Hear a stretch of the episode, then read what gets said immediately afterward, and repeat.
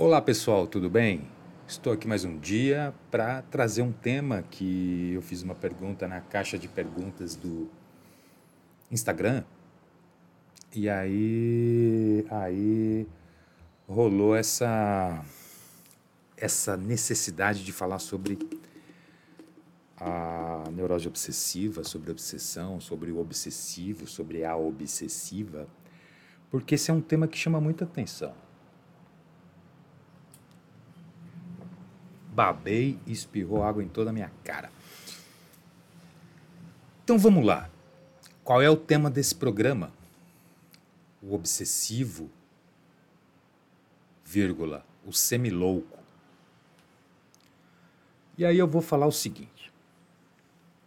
Esse assunto chama atenção. Por que, que tanta gente quer escutar sobre esse tema uh, da neurose obsessiva?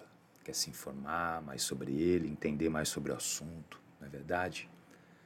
Saber se tem ou não tem cura, uh, como que dá para viver com as obsessões, né? Uh, tem gente que fala assim, ah, eu tenho um amigo que ele, pô, toda hora ele sai com ele, o cara mexe na bolsa para ver se a chave tá lá, né, tal. E é o tempo todo. Se a gente ficar uma hora junto, ele vai olhar 15 vezes e a chave está lá. Né? Talvez não seja obsessão, seja toque. Né? Mas dentro da neurose obsessiva sempre vai haver uma compulsão, uma repetição. E às vezes esse toque pode estar ligado a uma outra questão, não necessariamente uma neurose obsessiva. E cuidado onde você vai, porque vão te dar remédio para o seu toquinho. E aí, é, a gente pode pensar no seguinte, né? O que, que eu vou fazer em relação a esse programa? Porque a minha ideia foi trazer um programa diferente. Eu já fiz alguns programas sobre esse tema, já fiz o meu é, trabalho de conclusão do curso da pós-graduação em psicanálise com o tema neurose obsessiva.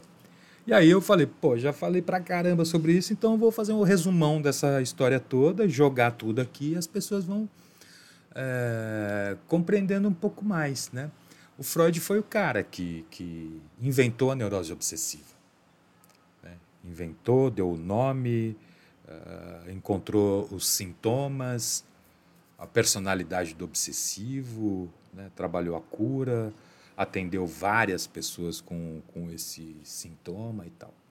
Então ele começa em 1893 nas conferências, né, que ele sempre levava as pesquisas dele, a, a ele levou um, um, artigo sobre as neuros, neuropsicoses de defesa em 1894, e aí ele termina em 1926 com inibições, sintomas e ansiedade. Então, durante todo esse período, ele fala várias, diversas vezes sobre a neurose obsessiva e a gente vai ver aqui. Ele nomeia né, a Zhuang's neurose, neurose das obsessões, que vem a ser a, a neurose obsessiva. Nessa época, aí, 1800 e pouco, 1900 e pouco, né, Uh, os médicos eles consideravam realmente pessoas com esse traço de semilouco, porque para eles era o seguinte: esses caras estavam entre a neurose e a loucura, né? E, e, era difícil tratar essas pessoas. Até hoje você tem muito psicanalista que não tem facilidade para lidar com o neurótico obsessivo, entendeu? Porque o neurótico obsessivo não é fácil. Ele abandona a análise, ele pergunta, ele quer colocar o analista às vezes uh, numa saia justa e assim por diante, né? E eu até gosto desse termo, semi-louco, viu? Talvez eu adote ele para mim. Bom, é, até porque, né?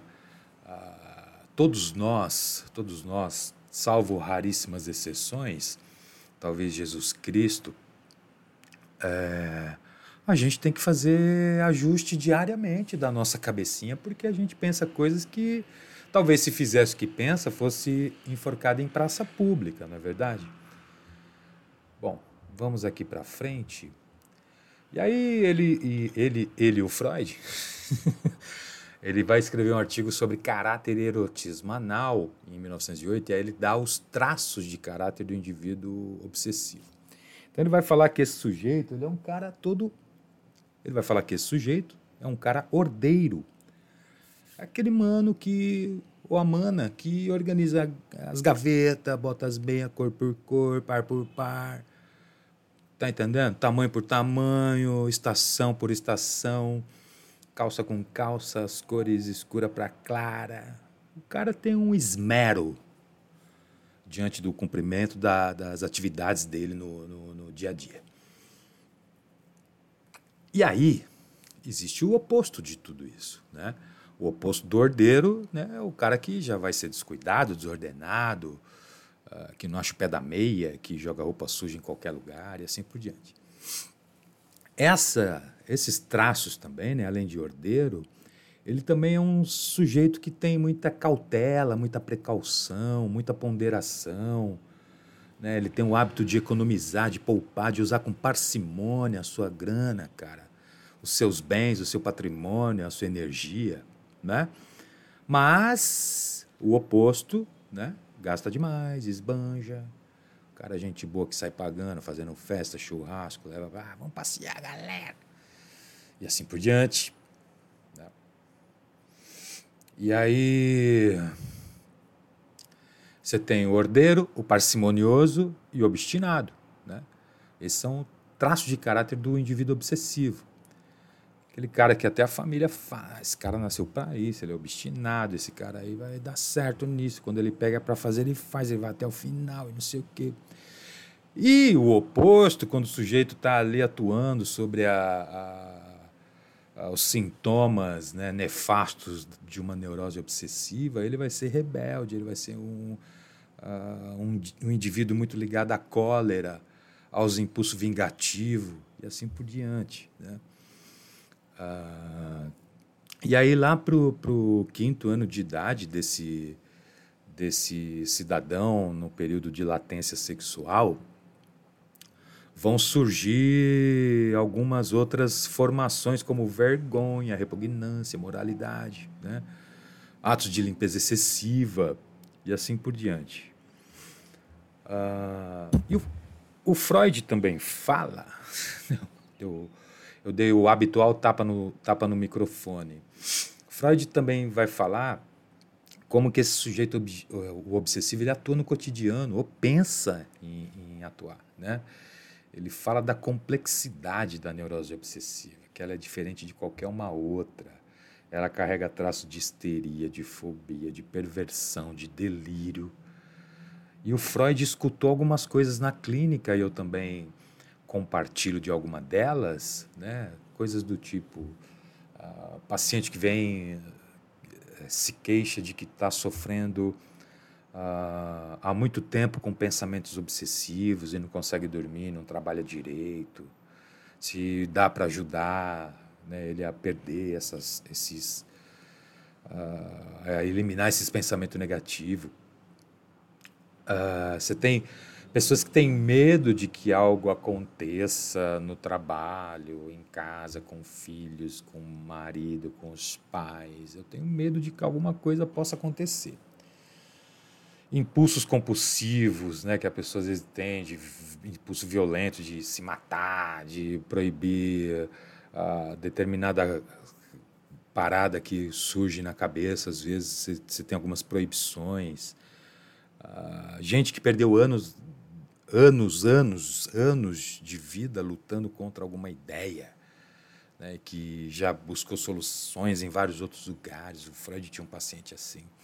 Ele tinha, inclusive, um paciente que chegou a falar para ele que a vida sexual dele foi obstruída na, na infância, a masturbação uh, ajudou nesse período da juventude, e a primeira relação dele foi com mais de 25 anos de idade. Ele falou assim para o Freud: minha vida sexual começou muito cedo. A governanta da família pedia para entrar embaixo da saia dela e tocar nas suas partes íntimas. E isso chocou como algo extravagante. Ele tomava banho com ela e a irmã. Então imagine uma criança de 5 anos de idade, né? Uh, sei lá, passando por uma cena dessa. Eu já passei, talvez não assim, né? Exatamente como essa, mas quando criança, cenas desse tipo. Dá medo, dá vergonha, você fica assustado, o coração bate, parece que vai sair pela boca, você não sabe o que faz. Você tem medo de falar para o pai, para a mãe, para a irmã, para o amigo. Você dorme com aquilo, acorda com aquilo na cabeça e é um negócio terrível, é aterrorizante, né? Então vamos aqui um pouquinho mais para frente nas anotações, porque acho que é legal a gente ter assim ideias do que compõe o indivíduo é, obsessivo, porque é a partir daí dessas informações você vai falando, caramba, então quer dizer que eu tenho esses traços de caráter, sou um cara organizado e tal, mas pô, eu tô ferrando tudo aqui, caramba, tudo desorganizado pra caramba, então resgata, né, cara, esse esse lado bom da neurose obsessiva, não fica só dentro do lado do oposto. Né? Então, pô, ali você tem uma ideia de que o que, que é bom, o que, que não é tão bom para mim, para essa, essa minha personalidade, para esse meu caráter. Né? Porque se você é assim, você não vai mudar, queridão. Não tem cura, sacou?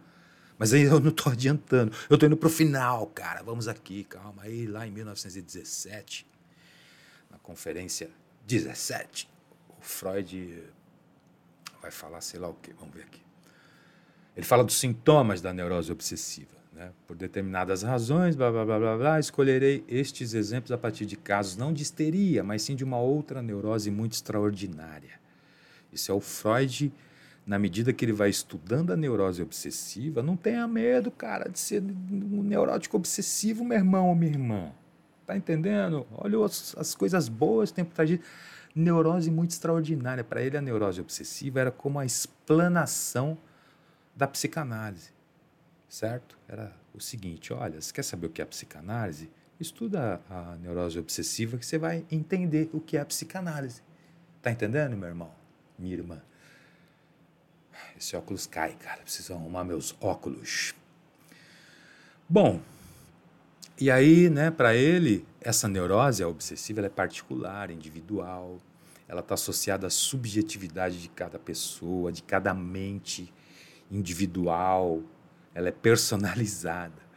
Então, são pensamentos que o, indivíduo, que o indivíduo não está interessado, são desconfortáveis até para o momento presente, pensamento de ordem, que perturbam. Só quem tem sabe, né? Ordens estranhas que não dá para deixar de pensar por força própria. Tenta parar de pensar no, quando você tiver essas, esses pensamentos obsedantes. Se eles chegam e tomam corpo, esquece, você nunca mais consegue mexer nisso.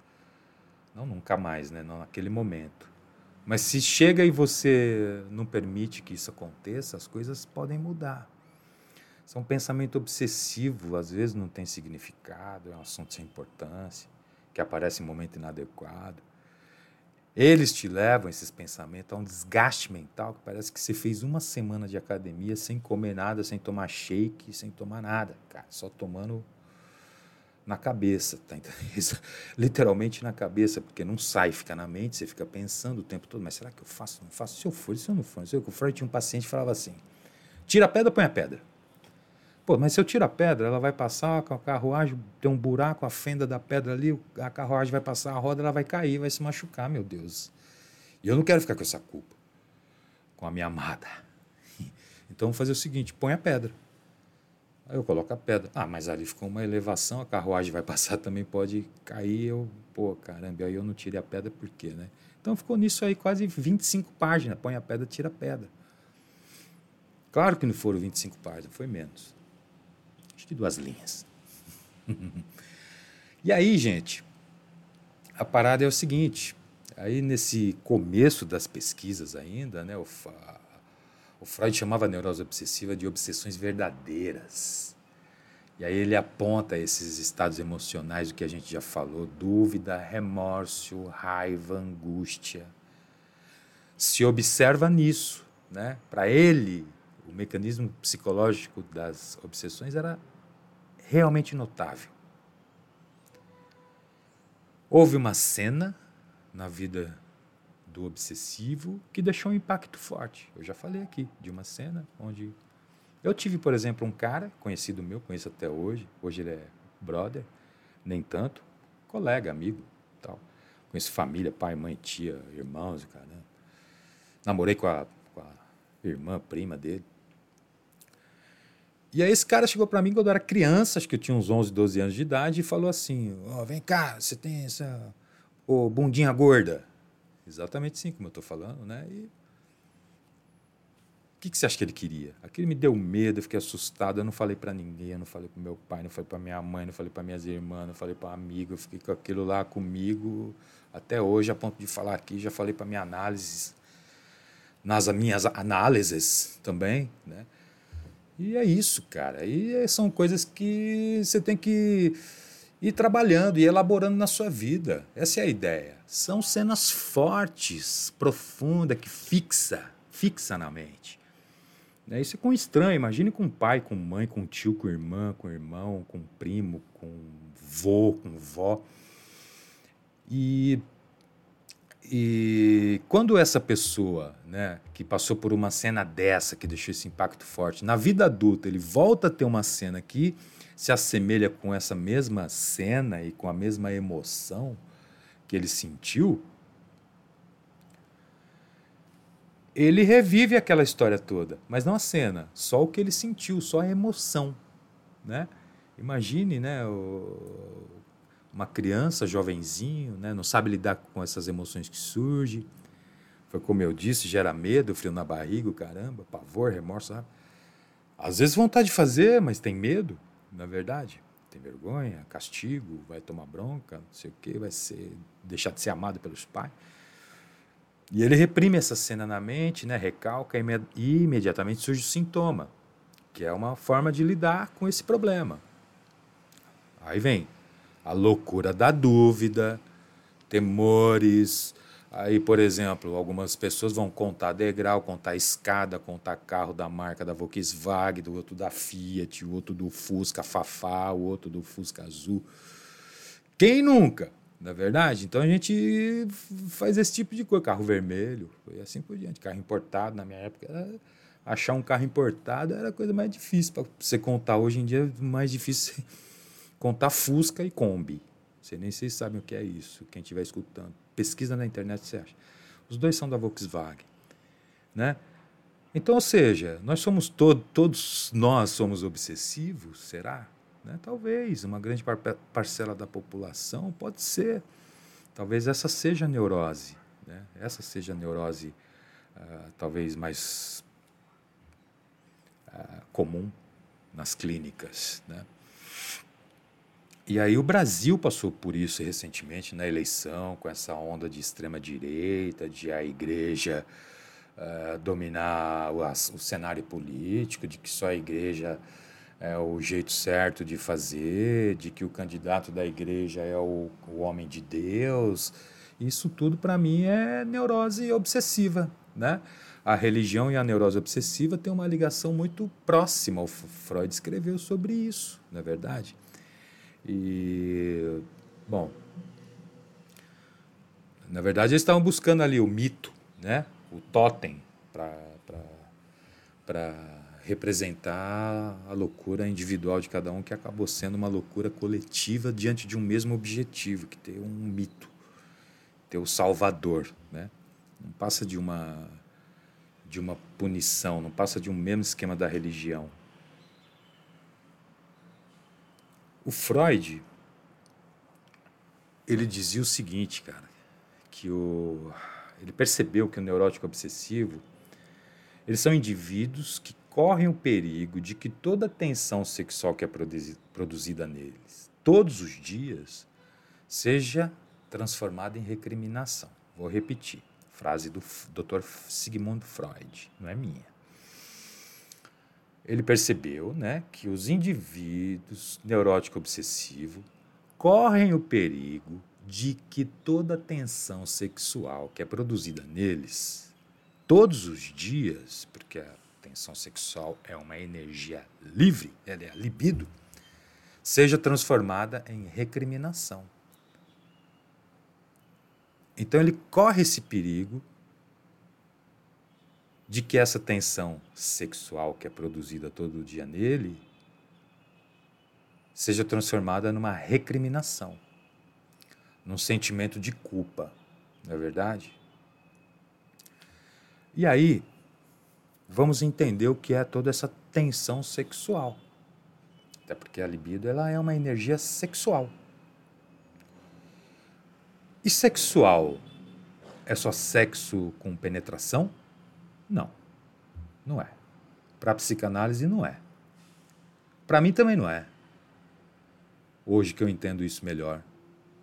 Talvez no outro momento eu entendesse dessa outra forma. Tensão sexual é só sexo, sexo entre duas pessoas, ou sozinho, sozinho, não sei se podemos chamar, né? Agora, a psicanálise entende, já mostrou que sexo é toda aquela relação que foi feita entre papai, mamãe, mas mamãe, filhinho, mamãe, filhinho, papai, às vezes mamãe, filhinho. É o carregar nove meses, é o sair, cuidar, cheirar, beijar, seio, leite quentinho, amor, abraço, afago, carinho, põe pananá, joga o cobertorzinho, cobre as costinhas, embrulha o bebezinho, dá cheirinho, beijinho na cabeça, beijinho no pé, coisa linda da mamãe. Olha essa bochecha mais linda, oh, coisa linda da mamãe, esse narizinho. Isso para mim é sexo dar banho, pegar no colo, pôr no colo, pegar na mão para ir passear, para ir para escola, para andar no parque, para conversar, para perguntar como foi o dia. Não é verdade? Então, no fundo, no fundo, todo ser humano adulto sente essa falta. É isso que deixa falta, porque nós não transamos com ninguém quando era criança, cara. não é verdade? E não é sobre isso que estamos falando, né? É claro que existe cenas dessa, uh, dessa profundidade, mas não é o que estamos falando nesse momento. O que eu estou dizendo aqui é sobre essa tensão sexual produzida todo dia, que é a vontade de estar com alguém, vontade de, às vezes a pessoa transforma isso num chocolate, transforma isso numa pizza, transforma isso num bolo, numa feijoada, numa banquete, numa churrascada, junta um monte de gente, né? E aquilo faz bem. Pô, que legal, tem um monte de gente, cara. Esse final de semana foi a coisa mais gostosa. Meus amigos vieram. Uau! É bom, é sexo essa porra, cara. Tá entendendo? Jogar futebol. Jogar futebol. Isso que é coisa mais prazerosa que isso, né? É quase isso, né? É o contato, é, é muita coisa, até a agressividade, não é verdade? Que pode ser fruto de daquilo que você viveu, a forma que você viveu não é? que você está revivendo, que te faz bem aquilo. Porra, eu amava jogar futebol. Hoje estou jogando nada. Faz anos que eu não chuto uma bola. Só quando estou passando na praia, a bola procura o craque, aí eu chuto. Caso contrário, não estou jogando. Mas joguei muitos anos e era um bom jogador. Mas isso não vem ao caso. O que vem ao, que vem ao caso é isso. Por que, que a gente quer saber quem é o neurótico obsessivo? É porque a gente é né? Porque você é, eu também sou, e a gente vai se lapidando, a gente vai se ajustando, a gente vai transitando ali pela. Né, com a, sabe aquele maluco que anda na corda bamba? Não é verdade? Até porque no início já falaram que a gente era semilouco, não é verdade? Esse cara não é nem neurótico e nem louco. O que será que esse maluco é, né? Não sei. Né? Nós somos o que somos. Conseguimos trabalhar, conseguimos andar pela rua, fazer esporte, ter amigo, casar, ter filhos, ser pai, ser mãe, ser empresário, ser psicanalista, ser psiquiatra, ser psicólogo, ser professor. Né? Dá para fazer tudo. Dá para fazer tudo. Você pode ser tudo, você pode ser o que você quiser mas nem tudo convém às vezes, né? Então essa é a questão. Por que se preocupar que às vezes você leva essa vida, né? Ok, porra, eu trabalho direitinho, não sei o que, sou, chego no horário, cumpro todas as tarefas, atendo uh, hoje como é que se fala? Entrego. Hoje se fala entrego. Né? Eu entrego todas as minhas atividades, todas, sei lá se é atividade que fala, mudou o nome de tudo. É tudo americano, cara. É tudo americanizado. Né? Então, esse é outro problema. E aí, é... qual o problema? Na verdade, qual o problema? quando você entende né, o que se passa, uh, como lidar melhor com isso, uh, sei lá, como. Acho que uma, uma análise ela é perfeita para isso. Né? Para encerrar esse programa, eu espero ter ajudado. Mas uma análise é, pref... ela é perfeita. ela é perfeita para isso. Não dá nem para falar que isso é ato falho, isso é cansaço mesmo. Por quê? Porque ali você vai falar, você vai lembrar, você vai recordar, você vai repetir, você vai elaborar, você vai ser provocado pelo seu analista, você vai reviver cenas, você vai. Então, isso é uma maneira de você trabalhar melhor todas essas questões, de se entender melhor, de se compreender, né? de parar de jogar expectativa na mãe, no pai, no irmão, na família, no emprego, no chefe, no namorado, na namorada. A parada é você com você mesmo. Não existe ninguém. É claro que existe todo mundo, mas a vida é sua. Né? Você deixa, às vezes, de fazer é, determinadas coisas que poderia ter feito há muito tempo e não faz porque, ah, mas se eu fizer, não sei quem pode falar, porque eu fiz não sei o quê, porque. É um problema que se impede de viver. O que a gente escuta, na verdade, na, na análise, as pessoas, estou cansado. Está cansado do quê, meu irmão? Ah, porra, tô cansado. Você começa a fuçar, fuçar, fuçar. Tem um monte de coisa mal ajustada. Às vezes é uma relação, às vezes é a forma que está conduzindo a vida, às vezes é o tempo que não está bem ajustado, não está sabendo lidar. Às vezes é, é muita ideia e pouca ação, às vezes é muita ação e pouco pensamento, pouca organização.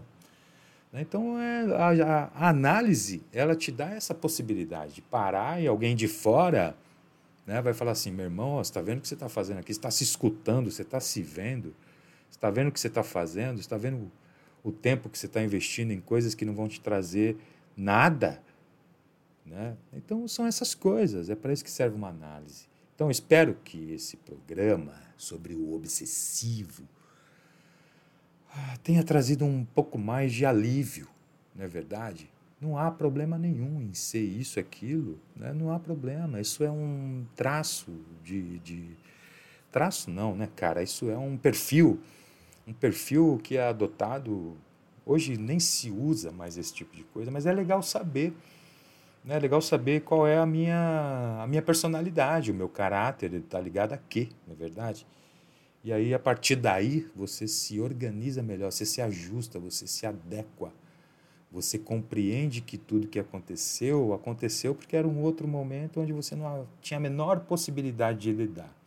Então hoje dá para reelaborar, dá para colocar essa energia colocada nisso, que está nisso, ela voltar para você ou encontrar uma outra forma de fazer, trazer significado para a vida, de fazer você viver e não ficar estacionado diante de uma questão que é solucionável. Né? O problema não é ser obsessivo, não é ser um neurótico obsessivo, uma neurótica obsessiva e sentar em cima disso e achar que é doente e não pode fazer nada. Muito pelo contrário. Né? Muito pelo contrário. Então, para e pensa, escuta o programa de novo, né? tenta repensar, tenta falar, puta, mas eu tenho. Pô, o cara falou lá que o cara é econômico, é ordeiro, organizado. Eu sou uma bagunça, eu gasto até o que não tenho. Então, para e pensa. Né? Será que o caminho é esse? Será que é para fazer o pior da neurose obsessiva, o lado nefasto? Né? Não tem problema nenhum. Se esse, se esse é o teu desejo, vai em frente. Mas não é isso que está falando o programa. Obrigado. Um abraço, obrigado. Gosto muito de fazer o programa. E eu tô me eu estou, olha, cara.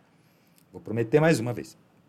Eu estou me cobrando, anotando em agenda para que eu faça um programa semanal, porque eu gosto muito de fazer programa. Eu quero fazer um programa semanal. Talvez eu mude até o nome do programa. Se tiver sugestão, por favor, me manda. De tema, de nome. E eu agradeço mais uma vez quem puder curtir, compartilhar, seguir, indicar, me perguntar coisas, indicar tema, o nome do programa e até para análise também, fica à disposição, certo? Meu site é getropsicanalista.com. E aí é isso. Até mais. Um beijo, um abraço, muito obrigado e saudações!